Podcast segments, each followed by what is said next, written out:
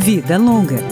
Dicas para uma maturidade saudável, com Cláudio Ferreira. O preconceito contra os idosos, muitas vezes velado, tem se tornado mais explícito nessa época de pandemia.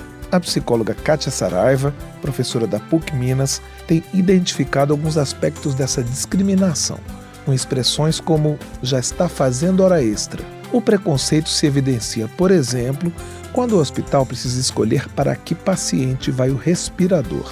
A psicóloga diz que o critério etário nem sempre leva em conta as condições clínicas e segue uma lógica do idoso descartável. Ele já viveu muito, então ele não tem mais utilidade, principalmente numa sociedade que pensa na produção, na produtividade ligada ao mundo do trabalho e da renda, da rentabilidade. Então, é como se esse idoso não tivesse mais nada para contribuir. A professora lembra que muitas vezes o idoso é o que sustenta a família e a morte dele vai ter um impacto econômico grande. Mesmo assim, também existe o preconceito de que os mais velhos sobrecarregam o sistema previdenciário e são onerosos para o Estado. Kátia Saraiva diz que o fato de o coronavírus ter matado muitos idosos da Europa, onde a população já é mais envelhecida, reforça o preconceito contra os mais velhos. Mas no Brasil, ela lembra que a doença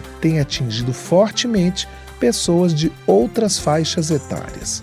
A condição socioeconômica também é uma variável importante por aqui.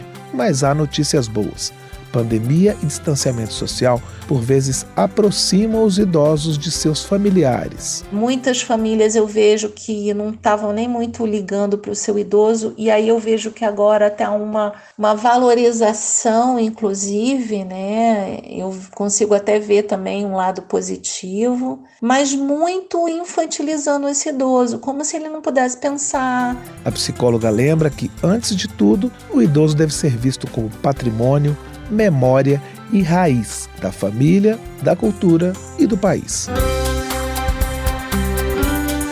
Vida Longa, com Cláudio Ferreira.